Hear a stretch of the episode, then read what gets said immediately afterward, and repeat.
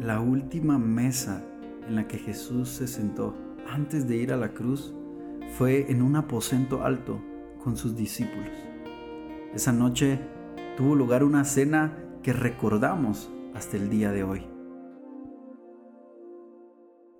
Bienvenidos a este último episodio o la última historia o escena de Jesús entrando en una, en, una casa y sobre todo la parte de sentarse a la mesa y tomarse un momento para compartir, para hablar, para ver a otras personas como tú y yo a los ojos, que es lo que hemos venido haciendo en estos cuatro episodios anteriores.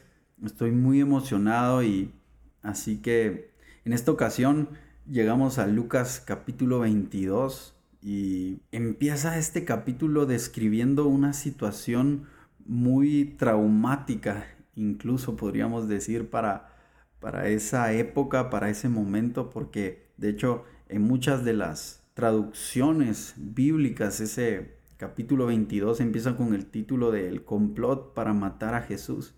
Y así es como empieza este capítulo 22 eh, Jesús ya está en Jerusalén, ya acaba de hacer su entrada triunfal a Jerusalén y está con sus discípulos, sigue caminando con sus doce, pero en los versos 5 y 6 del capítulo 22 dice, y ellos, o sea, los principales sacerdotes y, y escribas que estaban detrás de Jesús, se pusieron de acuerdo en darle dinero a Judas y él se comprometió.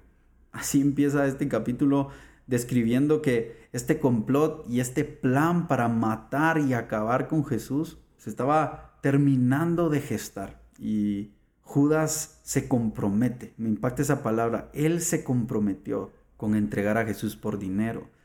Y eso seguramente era un momento de mucha tensión en la ciudad porque habían dos bandos que se estaban formando. Jesús estaba llegando a posicionarse como un enemigo público de esa nación. Y lo interesante es que mientras Satanás estaba moviendo las piezas para acabar con Jesús, con el Hijo de Dios, con el Mesías, no se dio cuenta que era Dios quien estaba gestando todo para cumplir su voluntad. Jesús siempre supo que dejó un trono en el cielo, dejó el cielo, el paraíso, en busca de una cruz. Esto nunca fue una sorpresa para Jesús, pero esto es lo interesante de esta historia, en este punto comienza a llegar al clímax y a la cúspide, a la parte más traumática, pero también tan decisiva para nosotros hoy, que nos da tanta esperanza. Y quiero avanzar un poco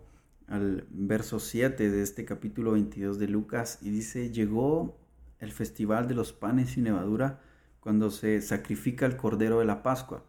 Jesús mandó que Pedro y Juan se adelantaran y ahí continúa dando algunos detalles que Jesús le da a Pedro y Juan para entrar en esa ciudad y preparar el lugar donde Jesús se iba a sentar por última vez en una mesa y lo iba a hacer con los suyos, con sus doce discípulos.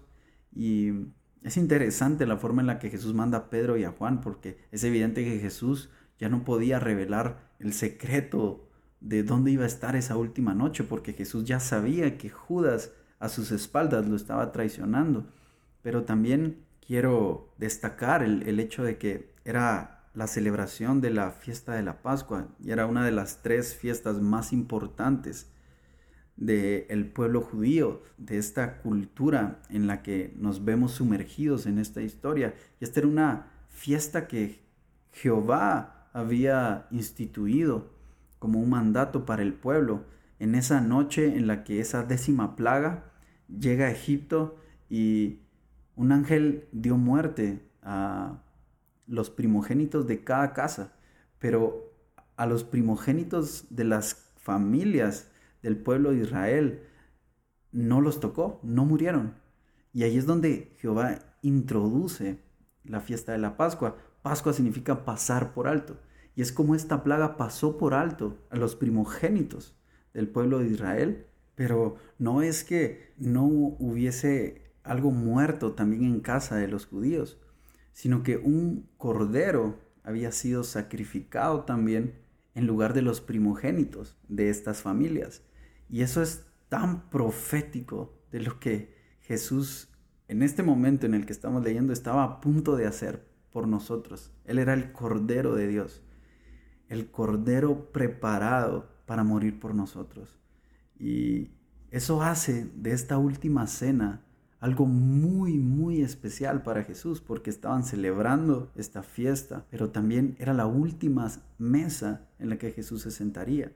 Y así quiero que avancemos y en este episodio, aunque el título que tenemos es de la última cena o la institución de la cena del Señor, más que adentrarme en esos detalles, quiero nuevamente extraer algunos principios del hecho de Jesús sentarse a una mesa, como lo hemos venido haciendo en las otras en los otros episodios.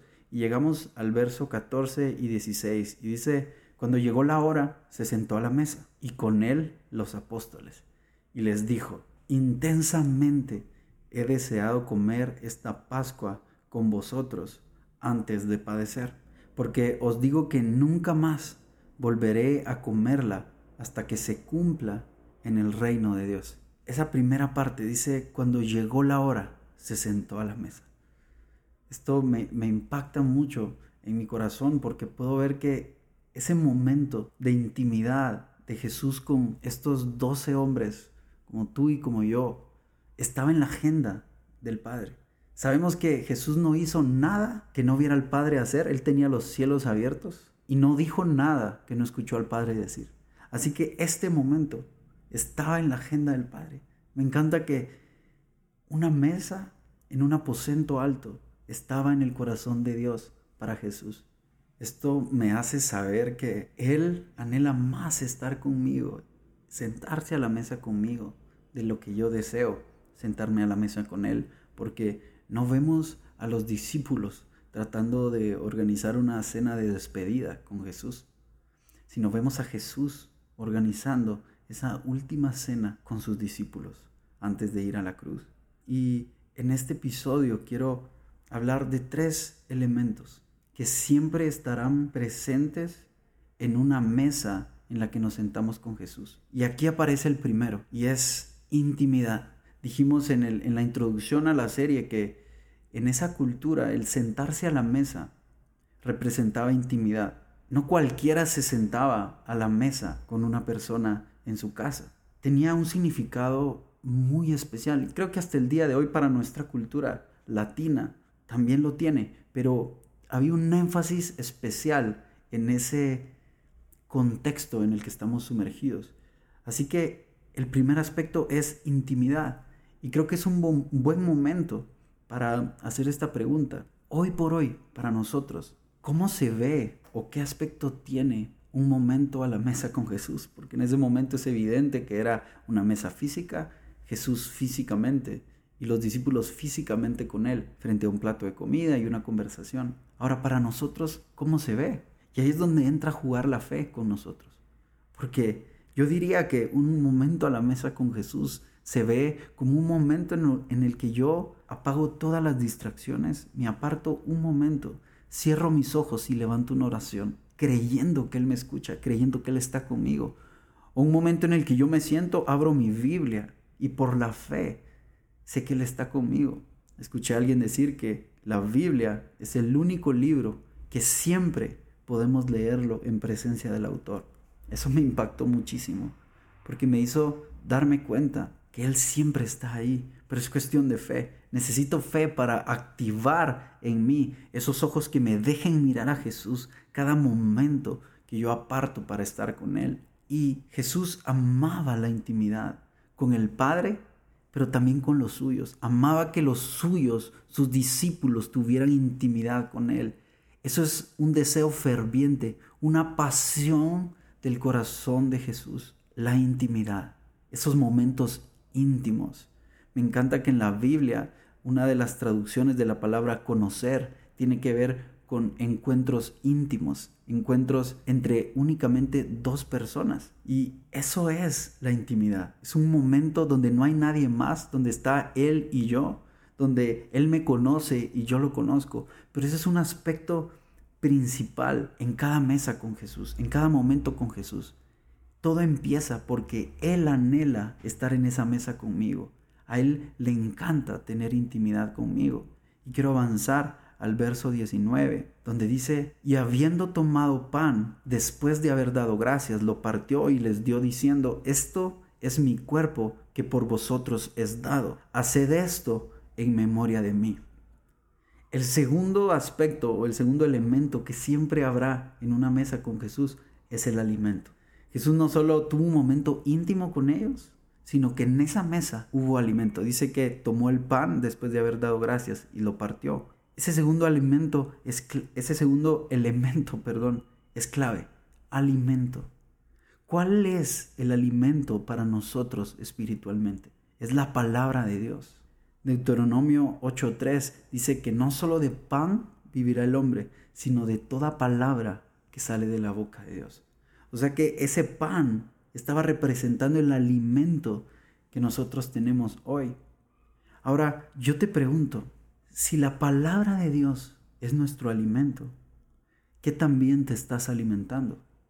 Porque a veces pretendemos alimentarnos espiritualmente una vez a la semana, los domingos por la mañana. Y eso tiene como resultado una debilidad espiritual en nosotros. Y es tan impactante para mí, tan revelador, ver que en nuestra vida natural o física, el alimento también tiene mucha relevancia, mucha importancia. De hecho, hay muchos estudios que dicen que no tiene tan buen impacto o tan alto impacto el ejercicio como si lo tiene el alimento en nuestra vida. Es decir, una persona puede tener muchas rutinas para ejercitarse, muy buena disciplina para ejercitarse, pero si su alimento no es el correcto, su vida no va a ser tan saludable el alimento físicamente para nosotros tiene mucha relevancia también. Y yo lo asocio con nuestro servicio. Muchas veces tenemos muchas actividades de servicio. Estamos en muchas actividades, en muchas áreas de servicio en la iglesia, servimos en la comunidad, servimos a las viudas, servimos a los pobres, servimos a los huérfanos, pero no estamos yendo a la palabra de Dios. Lo que me preocupa es que tengamos una vida de mucho ejercicio, pero de poco alimento. Porque llegará el momento, y eso está profetizado en la palabra, en la que lo que nos va a sostener va a ser su palabra, va a ser lo que está escrito. Jesús venció la tentación diciendo escrito está. Jesús no corrió, Jesús no se escondió, Jesús no se ejercitó en el desierto, ayunó y oró, meditando en la palabra de Dios. Yo quiero decirte esto, lo que va a sostenerte en la época y en la temporada más difícil de tu vida será la palabra, la palabra de Dios, el alimento que Él te sirve en la mesa. Yo te pregunto nuevamente, ¿qué tanto te estás alimentando? Esta es una pregunta que Jesús me ha hecho a mí primero. Ahora el tercer elemento que aparece en una mesa con Jesús, en este mismo versículo, después de que dice que hay pan, Jesús les dijo a sus discípulos, esto es mi cuerpo. Y un poco más adelante tiene una copa de vino y les dice, esta es mi sangre. Y este es un nuevo pacto en mi sangre que por ustedes es derramada. El tercer elemento es revelación. Jesús no solo puso el pan en la mesa, les explicó qué representaba la mesa. Esto es muy impactante y, es lo que quisiera que sea lo más relevante o lo más importante de este episodio, la revelación. Porque revelación en el griego, su significado es quitar el velo o, ver algo al descubierto. Revelación es ver algo que antes no había podido ver. Aunque ya había puesto mis ojos en ese lugar, cuando viene la revelación, veo el mismo lugar y con los mismos ojos y puedo ver algo diferente, puedo ver algo más profundo. Esto es muy impactante porque yo veo cómo los discípulos seguramente están viendo el pan, están viendo el vino. Ellos habían sido sumergidos en esa cultura, allí habían nacido, habían participado de la Pascua muchas veces, seguramente muchas veces, año tras año, año tras año, participando en esta, en esta fiesta y en esta cena. Pero en ese momento Jesús trae una revelación y les dice el pan que siempre habían visto en la mesa, a partir de ahora, es mi cuerpo. Y el vino que muchas veces habían tomado, a partir de ahora representa mi sangre. Eso es una revelación completamente diferente, porque no es que los discípulos nunca hubieran visto el pan y el vino, es que nunca habían podido ver qué era lo que estaba detrás del pan y del vino. Eso es la revelación. Es que yo puedo leer la palabra y pasar muchas veces en un mismo pasaje, pero cuando Él me revela algo, voy a leer las mismas palabras escritas en el mismo capítulo de la Biblia, pero algo va a explotar en mi interior y voy a poder ver lo que antes no podía ver. Gálatas capítulo 1 es para mí uno de los pasajes que ha revolucionado mi vida en cuanto a la revelación. Es un capítulo que te recomiendo que puedas leerlo. Por tiempo no puedo leerlo, pero quiero mencionar algunas cosas porque en cuanto a la importancia de la revelación, es un capítulo que me marcó mucho. Porque Pablo dice en este capítulo 1 del libro de Gálatas que el Evangelio que él predica no se lo enseñó ningún hombre, sino Jesucristo mismo le reveló el Evangelio. Ahora yo te pregunto, ¿qué relevancia tuvo para hoy, para la cultura cristiana, para el Evangelio, la vida de Pablo? ¿Qué porcentaje del Nuevo Testamento escribió Pablo que tanto nos nutre a nosotros espiritualmente? Muchísimo el mayor escritor del Nuevo Testamento. Ahora, me impacta darme cuenta que todo lo que él recibió fue por revelación de Jesucristo. Y más adelante, él dice, pero cuando el Padre que me apartó desde el vientre de mi madre, tuvo en bien revelarme a su Hijo, dice el apóstol Pablo. Yo no subí a Jerusalén, yo no consulté con ningún otro apóstol. Yo me fui directo a Damasco y fui a predicar. Quiero decirte esto. La convicción que Pablo llegó a tener en su corazón era a raíz de una revelación directa de Jesucristo. Y las convicciones que lleguemos a tener, que estén en tu corazón, que puedan estar en mi corazón, siempre van a ser producto de una revelación. Y la revelación solo llega por el alimento puesto en esa mesa. Pero no puedo tener alimento en la mesa sin antes tener la intención o apartar el momento para estar con Jesús. Estos tres elementos siempre juegan juntos, siempre estarán en una mesa. Yo te pregunto, con este entendimiento y teniendo estos tres elementos sobre la mesa, ¿cuándo fue la última vez que te sentaste a la mesa con Jesús? No te pregunto cuándo fue la última vez que leíste un devocional en la aplicación de la Biblia, sino cuándo fue la última vez que quitaste todo distractor, te tomaste un momento para recibir ese alimento y dejar que Él te hable, que Él te revele, que sean quitados los velos de tus ojos. Como dice este Salmo 119, abre mis ojos para contemplar las maravillas de tu ley. Yo quiero terminar orando por esto y decir juntos ahí donde estás, Padre, oro en el nombre de Jesús que así como el apóstol Pablo tuvo esa revelación directa, que tú tuviste en bien revelarle a tu hijo, al apóstol Pablo, hoy lo hagas conmigo. Tu palabra dice que la letra mata, pero el espíritu es el que vivifica.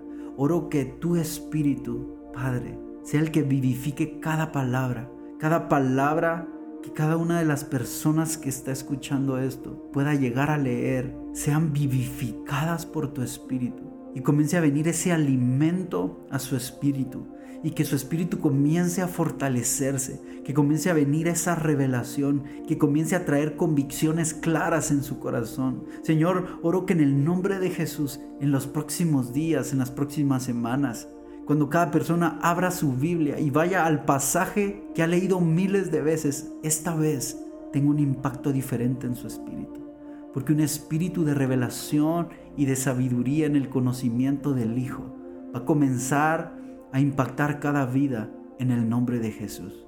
Padre, te amamos y te adoramos. Gracias por querer tener intimidad con nosotros. Gracias por poner alimento en la mesa y gracias por traer revelación. Te amamos y te adoramos en el nombre de Jesús. Amén, amén y amén.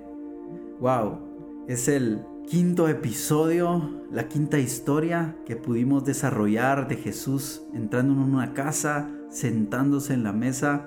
Fue de mucha bendición para mí, espero lo haya sido también para ti. Te bendigo, te doy gracias por haber escuchado, por tomarte el tiempo de escuchar este podcast. Este es el último episodio, al menos del formato que hemos venido trabajando. Tendremos un episodio más que te animo a que lo esperes. Va a ser diferente y vamos a tratar de unir estas historias y convertirlo en una oración que pueda servirte a ti para inyectarte de fe y de poder utilizar toda la palabra de Dios para convertirlo en un diálogo con nuestro Padre que está en el cielo. Te bendigo y nos encontramos en ese próximo episodio. Dios te bendiga.